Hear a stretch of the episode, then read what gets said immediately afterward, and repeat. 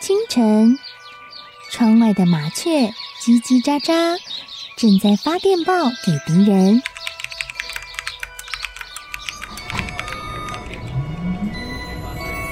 地底下的地铁，像敌人养的蛇，到处巡逻。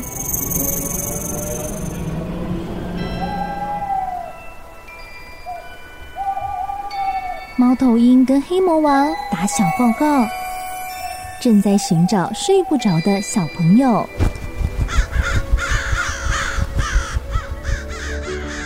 铅笔是对抗邪恶势力的宝剑。黑魔王，你出来！书包是最坚固的盾牌。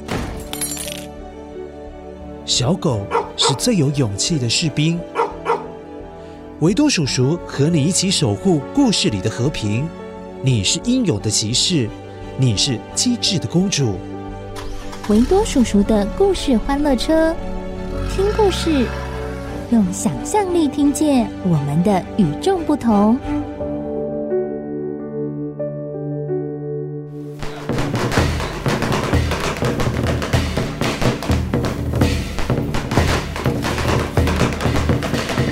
很久很久以前，每到大年夜，也就是除夕夜的这一晚，天上有好多的神仙都会来到人间，和百姓们一起来过节。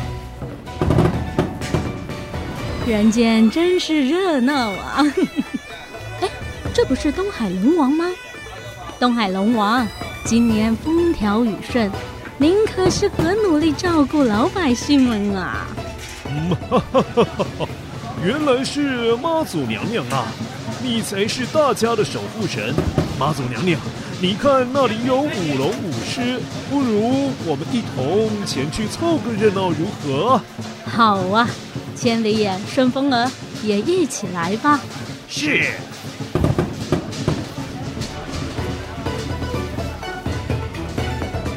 维都叔叔除了有看到玉皇大帝哦。观世音菩萨，还有妈祖、龙王等等。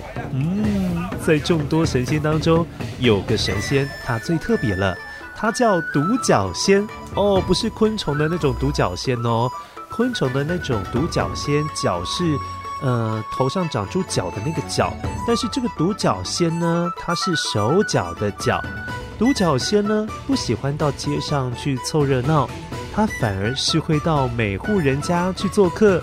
与其说是做客，不如说是他到家家户户去偷偷看哦，谁除夕夜没有守岁，就在床上睡着了，那也就是他要恶作剧的好时机哦。嘿嘿嘿嘿嘿哈哈哈哈！偷偷睡着了，我要来扫扫他的鼻子，让他打喷嚏。阿嚏！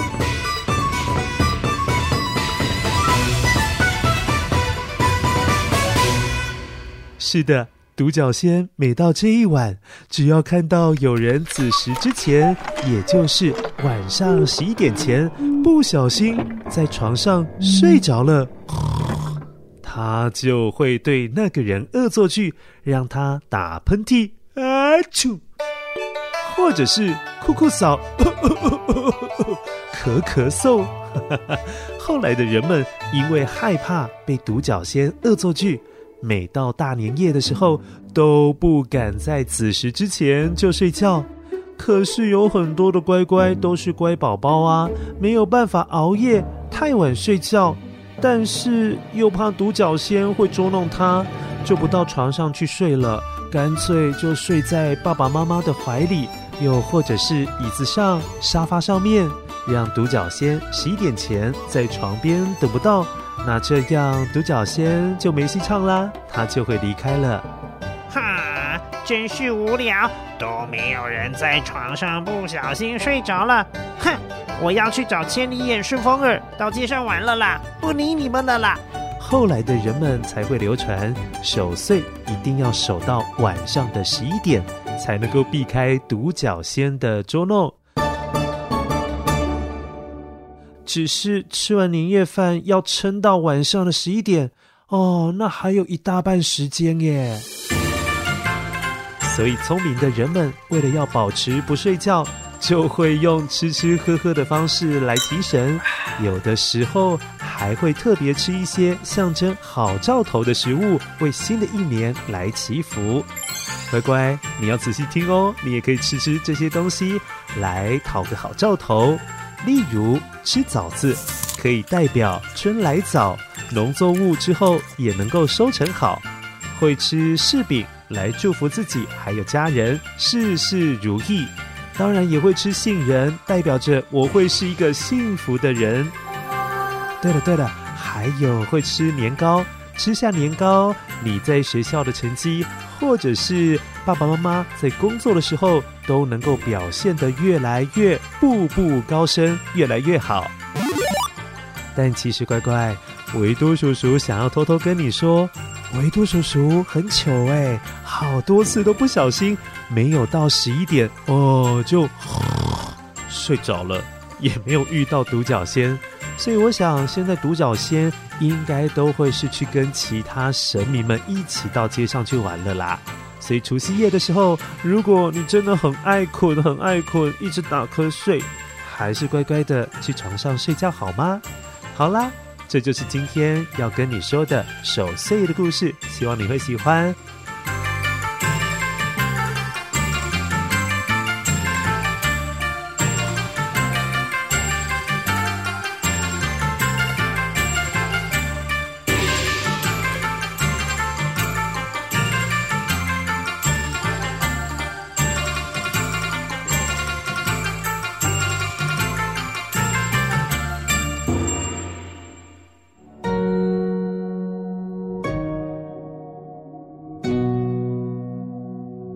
很久很久以前，在某户人家的屋顶木梁上，住着一对老鼠夫妻。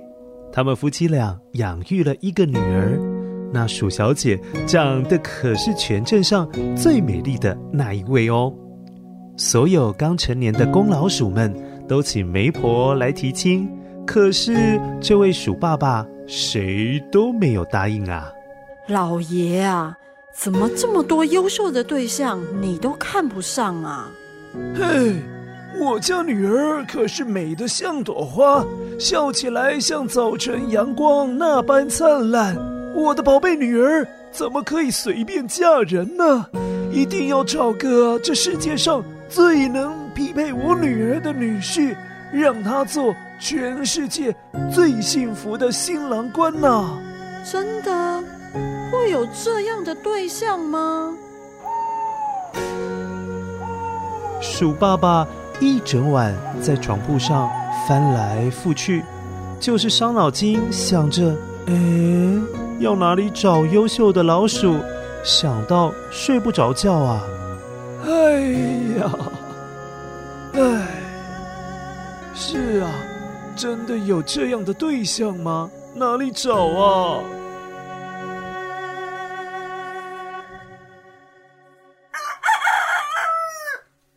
这公鸡比闹钟还要准时，在天空微亮的时候就开始认真的啼叫。太阳从远远山的那头露出了脸来，阳光洒进了鼠爸爸还有鼠妈妈的房间里。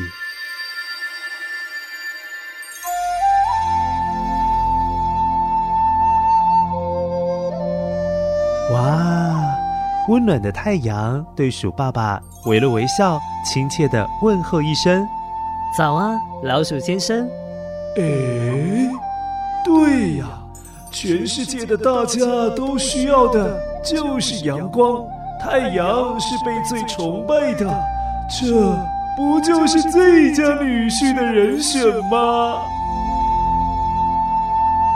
哎呀，太阳先生呐，早啊！世间万物都需要您温暖的阳光，您太了不起了。想问问您是否愿意当我女儿一辈子的最佳男主角啊？啊，你的意思是说要把女儿嫁给我？哦，那可不成，那可不成，我太一般了。我告诉您，鼠爸爸，我最怕的就是乌云了。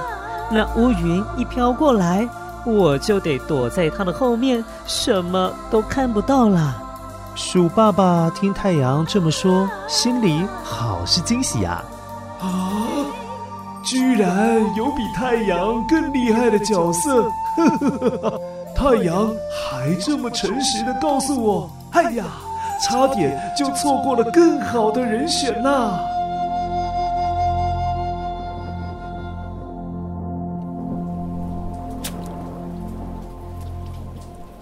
鼠爸爸为了要寻找乌云，往南方总是下雨又湿哒哒的城镇出发。那是一处夹在两座山中间的小城市。在小城市里，抬头一看，哇，黑漆一团的，阳光全部被遮蔽掉了啊！原来是一坨乌云顶在这座城市的上头。话说，这不就是鼠爸爸想要拜访的乌云吗？乌云先生，您好啊！太阳先生呐，说您总是能够阻挡他的光线，您是比他更厉害的狠角色。那您愿意当我的女婿吗？乌云先生被这么称赞，自然是很开心，只是有点心虚的回答鼠爸爸。呵呵，真不好意思啊！您这么一说，好像我是有那么一点能耐。但是实不相瞒呐、我哪比得上一阵风啊？只要一阵风吹过来，我这乌云就得翻滚到其他地方。说起来，风可能才是你要找的人呐、哦，原来如此啊！好嘞，我得会会风先生。见识一下他的能耐呀！鼠爸爸挥了挥手，走在山坡上的小路，忽然就刮起了一阵强风，呃，差点就把鼠爸爸卷走了啦！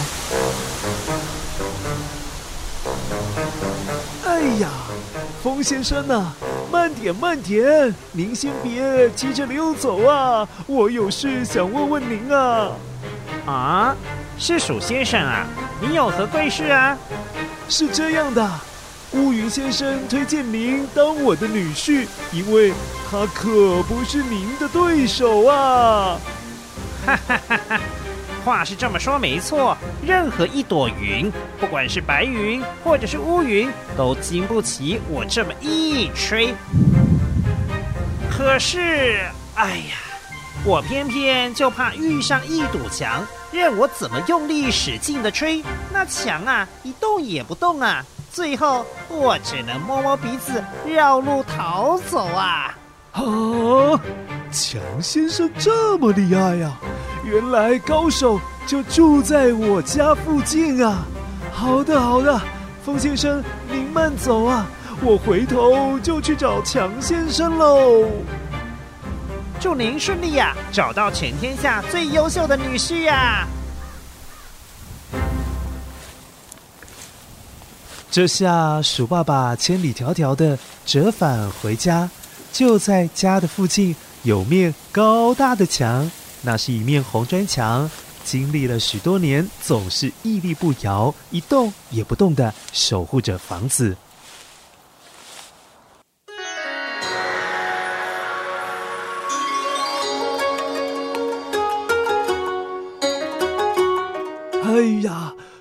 真是有眼不识泰山呐、原来强先生是风先生的克星啊！风先生说到您，可是要敬畏三分呐、啊！墙先生，像您这样优秀的人才，是否考虑考虑当我的女婿如何啊？哦，这不是邻居的鼠爸爸吗？您这么客气的称赞我，还真有一点不习惯呢。我确实让风先生伤透脑筋，每次他遇到我，风先生呐、就得绕个路。可是鼠先生呐、恐怕我还不是您要找的最优秀的那一位啊。这话怎么说啊？我我也有害怕的对象啊，所以最强的不是我，不是我。哦，还有谁能比你强啊？哎呀，鼠先生呐、啊，您是在跟我开玩笑吗？我最怕的不就是您和您的亲朋好友吗？你看看，你看看，我那墙角的小小的破洞，不就是你们打出来的吗？哈哈哈，乖乖，维多叔叔看到了强先生，真的是一脸尴尬哎。确实，他那看似完好坚固的墙面，却在右下角有个小小的洞，那是鼠先生。还有他的左邻右舍、亲朋好友，为了要出入方便，所打出来的一个小洞。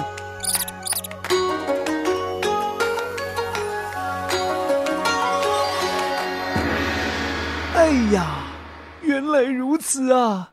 这找来找去，兜了一大圈，原来真正的强者就是我们老鼠啊！哈哈哈哈哈！强先生，真是不好意思啦，但您也帮我一个大忙啊，到时候再请您喝喜酒补偿您啊，谢谢啦。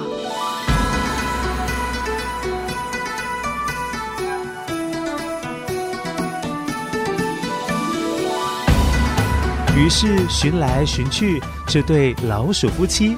最后，在镇上找到了一只有才识、年轻又有为的老鼠做他们的女婿，让他成为世界上最幸福的新郎官，与他们的女儿结婚。而听说他们举办婚礼的那天就是正月初三，乖乖，其实这个故事就是大年初三老鼠娶亲的由来哦。而且在这一天，为了不打扰老鼠娶亲。古代人在大年初三会提早睡觉，早早就把家里的灯熄灭，为的就是不打扰老鼠娶亲。而老一辈的人还会在厨房，还有一些老鼠经常出没的地方撒些盐，当做老鼠嫁女儿的嫁妆。有人说这叫米妆，也就是米的嫁妆。这对古代农业社会可是很重要的一件事情哦。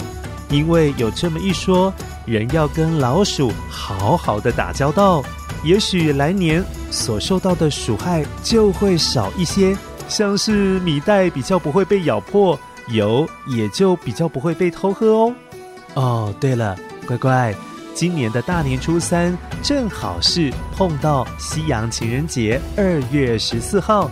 哇，那今天结婚的老鼠真的会很幸福哦！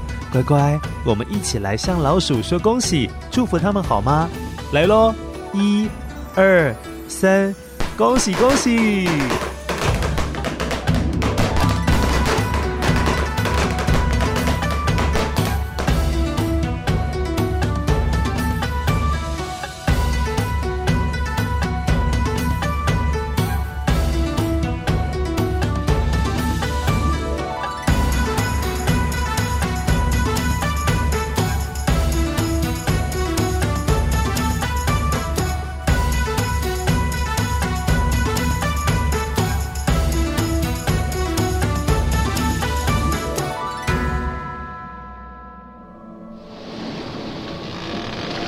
很久很久以前，在明朝的时候，有一年农历新年期间，那些经常出没在朝鲜半岛，也就是现在韩国的地方，还有中国各地靠近海边的沿岸，会出现好多好多会抢人家钱、会抢人家东西的海盗。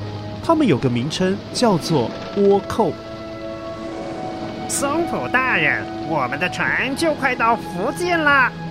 哈哈哈哈，希望今天能够大丰收啊！大船啊，大船，继续往前航行！哈哈哈哈哈！我们来啦！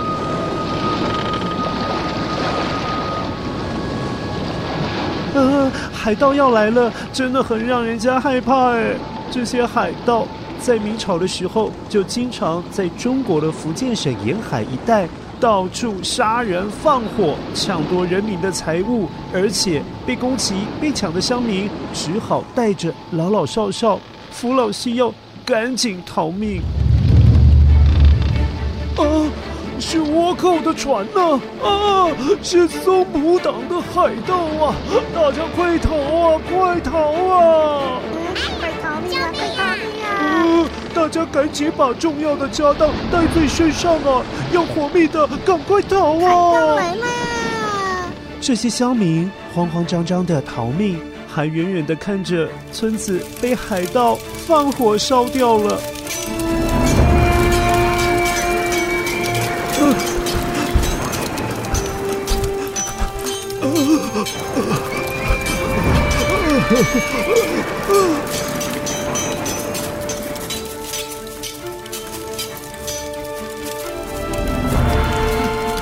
不住边跑边哭，甚至在黑夜当中只能够摸黑奔跑在荒郊野地上面。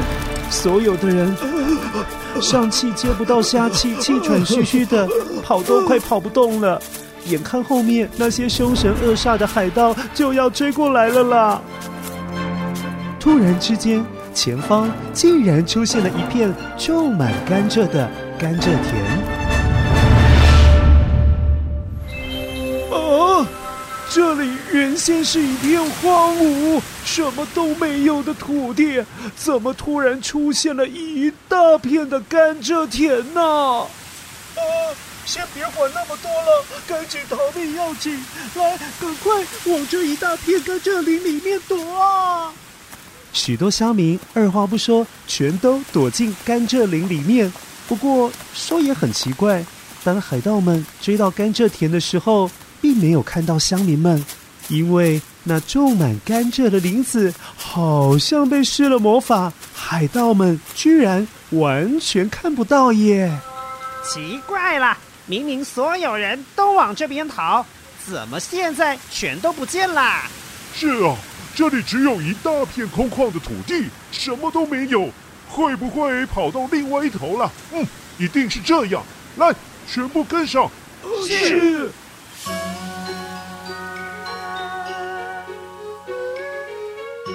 所有躲在甘蔗林子里的乡民们都不敢呼吸，屏息以待。等到海盗往别的方向跑过去，啊，才敢松了一口气。啊，太好了，太好了，一定是神明保佑，变出了这一座甘蔗田呐！啊，哈哈哈，是啊，今天刚好是大年初九，不就是玉皇大帝的生日吗？啊，一定是玉皇大帝保佑啊！谢谢啊，谢谢啊！没错，那天正好是大年初九，所以躲过海盗追杀的乡民都认为这是玉皇大帝大发慈悲救了大家的性命。于是从那年之后，每年的大年初九的凌晨就会开始祭拜玉皇大帝，也就是俗称的天公。